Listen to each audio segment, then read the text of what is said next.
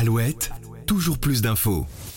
Le temps du Covid, qui a vu apparaître une résurgence de ce mode de travail à domicile, semble bien loin.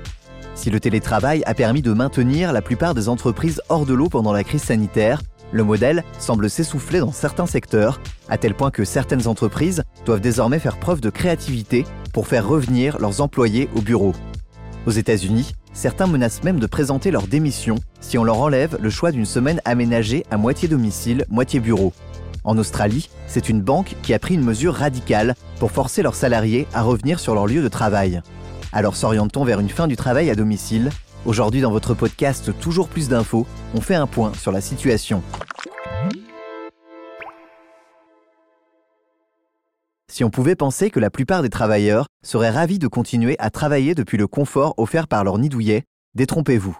Parfois, c'est tout le contraire, ce qui apparaissait comme une solution parfaite pour faire face à la crise du Covid a laissé place à une certaine lassitude, et la plupart des salariés commencent à l'avouer de leur propre gré, le manque de créativité lié à une routine trop permissive ne les pousse plus à redoubler d'efforts. Selon une récente étude, la qualité du travail en sera même fortement impactée. Globalement, si le niveau de satisfaction de la part des employés reste lui toujours au beau fixe, actuellement, c'est donc bien certains salariés qui commencent à demander d'eux-mêmes leur réintégration au bureau et non l'inverse.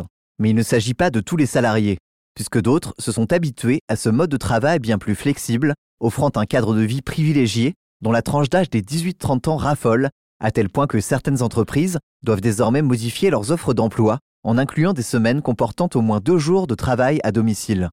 Depuis la pandémie, le télétravail a pris une telle ampleur qu'il force même certaines entreprises à user de pression pour tenter de faire revenir leurs salariés sur leur lieu de travail. C'est le cas d'une célèbre banque australienne, ANZ, qui a envoyé un mail au début du mois menaçant de réduire le salaire des employés devenus accros au télétravail. Pour cette entreprise, il existerait un lien prouvé entre le manque de rentabilité et ce mode de travail à domicile.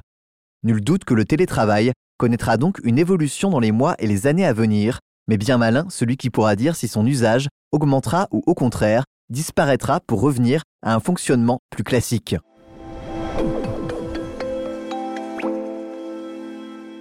C'était votre épisode du jour sur le télétravail et sa situation qui fait plus que débat à l'heure actuelle.